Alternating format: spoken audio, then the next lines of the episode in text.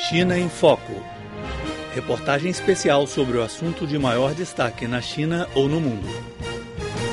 Começou na semana passada a segunda sessão plenária do 12º Comitê Nacional da Conferência Consultiva Política do Povo Chinês. As personalidades de todos os setores sociais do país se encontraram para dar suas sugestões ao desenvolvimento socioeconômico do país.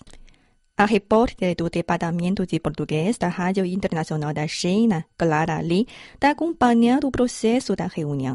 Ela falou com alguns membros da CCBPCH para saber quais os temas que despertam maiores preocupações.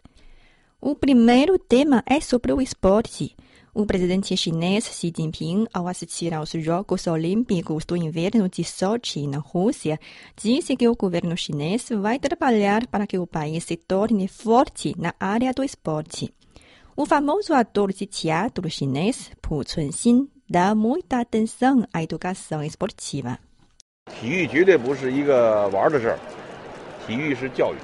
O esporte não é uma palavra equivalente a brincar, mas sim é educação.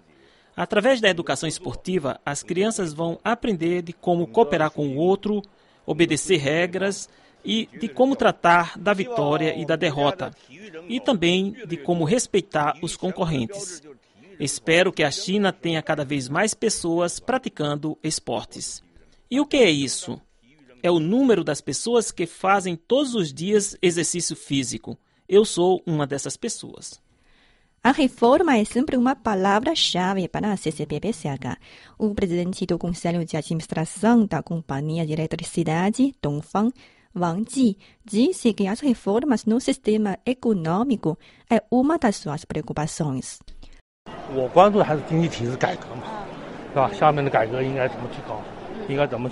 Preocupo-me mais sobre as reformas no sistema econômico como as empresas avançam, como será o próximo processo da reforma do sistema financeiro e de como fazer a reforma estrutural. Li Shichen, da Academia Chinesa de Ciência Social, apresentou uma proposta sobre as reformas tributárias. 今年是新一轮改革的元年，如何推进改革？